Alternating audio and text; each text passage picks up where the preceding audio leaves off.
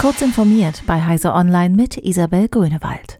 Durch eine Sicherheitslücke konnte in der deutschlandweit genutzten Lern-App Anton der Berliner Entwicklerfirma Sonocode auf verschiedene Daten der Schülerinnen und Schüler, die die App nutzten, unbefugt von außen zugegriffen werden.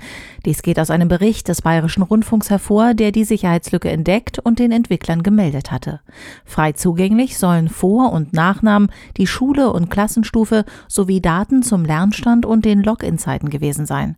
Wie der BR weiter ausführt, habe zusätzlich die Möglichkeit bestanden, dass sich Außenstehende als Lehrende hätten ausgeben und Nachrichten an die Teilnehmenden in den Lerngruppen schicken können.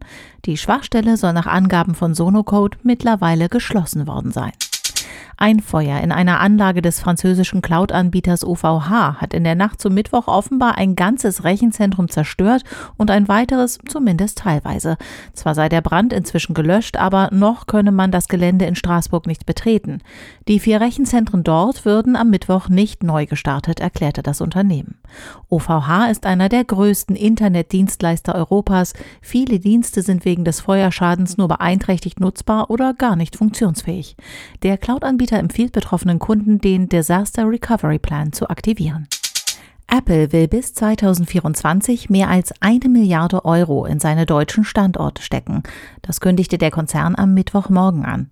Bedacht werden dabei vor allem die bestehenden Zentren für Forschung und Entwicklung im Großraum der bayerischen Landeshauptstadt.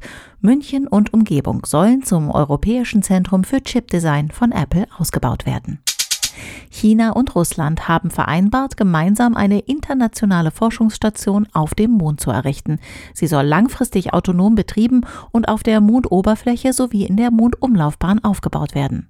Die Mondbasis soll multidisziplinäre und wissenschaftliche Forschungsaktivitäten ermöglichen.